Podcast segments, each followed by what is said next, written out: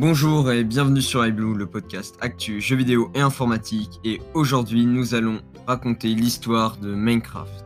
Minecraft est un jeu vidéo de type bac à sable créé par Marcus Persson, alias Notch. En 1986, les parents de Marcus s'installent à Stockholm. Marcus, alors âgé de 7 ans, arrive dans une école où tout le monde se connaît déjà. Comme il n'est pas très sociable de base, Marcus se réfugie derrière les Lego, jeu qu'il affectionne beaucoup de par sa créativité. Par la suite, il reçoit son tout premier ordinateur. Il y joue énormément et apprend à programmer. À l'âge de 8 ans, il crée son tout premier jeu. Marcus est sûr de vouloir travailler dans le jeu vidéo. En 2004, il trouve un job dans la petite boîte de Midas Player qui deviendra ensuite le genre King, auquel on connaît le succès Candy Crush. Le boulot de Marcus est donc de développer des petits jeux pour les navigateurs. Au bout d'un moment, Notch s'ennuie car les jeux à créer sont tout le temps les mêmes.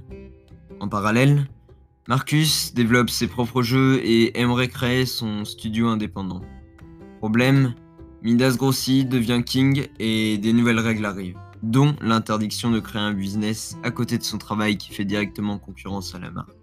Marcus quitte donc King pour aller chez Avalanche Studio, mais l'expérience ne lui plaît pas vraiment et il n'est pas satisfait de lui dans l'application au projet final. Il décide donc de revenir chez King. En 2009, il en a vraiment marre et il part travailler chez Jalbum, une petite boîte qui n'a pas grand chose à voir avec le jeu vidéo. Cela lui permet de développer son tout premier jeu. Il commence alors plein de petits projets à droite à gauche qui finit pas jusqu'à ce qu'il trouve le jeu Infini Mineur. Marcus adore le jeu et s'en inspire pour développer Cave Game. Le 13 mai 2009, Marcus sort une vidéo sur sa chaîne YouTube intitulée Cave Game Tech Test. Il intègre un mode créatif au jeu et souhaite intégrer un mode survie. Le 17 mai 2009, Marcus sort une démo de son jeu appelé alors Minecraft. Les joueurs sont hype et Marcus décide donc de se consacrer au développement du jeu. Le jeu sort à 20 euros, mais une version alpha sort à 10 euros. En 24 heures, 15 personnes ont acheté le jeu. Au bout d'un mois, ce sont 1000 copies du jeu qui sont vendues. Les mises à jour s'enchaînent avec l'arrivée du multijoueur. En juin 2010, Marcus quitte définitivement Jalbum pour se consacrer à 100% sur Minecraft. Redstone arrive avec son lot de création.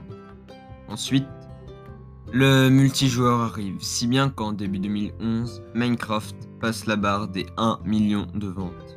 Marcus crée alors l'entreprise Mojang. Fin 2013, ce sont 13 millions de copies qui sont vendues. En 2014, c'est 54 millions de copies vendues. Marcus n'est malheureusement pas heureux en voyant le jeu grandir trop vite. Il prend conscience que la communauté est devenue trop grande. Il tweet alors non sérieusement qui veut racheter mon jeu et il reçoit de nombreuses offres. Marcus réfléchit longtemps, puis finit par revendre ses parts à Microsoft, devenant ainsi instantanément milliardaire. Il s'achète alors la plus grosse villa de Beverly Hills. Le 17 mai, la première version de Minecraft, Orderstone, sort. Le personnage du jeu, Steve, vient du jeu Zombieton, créé également par Notch. Des mises à jour quotidiennes sortent et plusieurs phases de développement sont créées. La phase test de survie, durant laquelle Notch teste les principes de survie, vient. Le 23 décembre 2009 apparaît la phase InDev, dans laquelle l'inventaire, le système de craft et l'agriculture entre autres ont été inventés. Le 23 février 2010, c'est la phase InfDev qui sort. Les cartes infinies sont alors créées lors de cette période.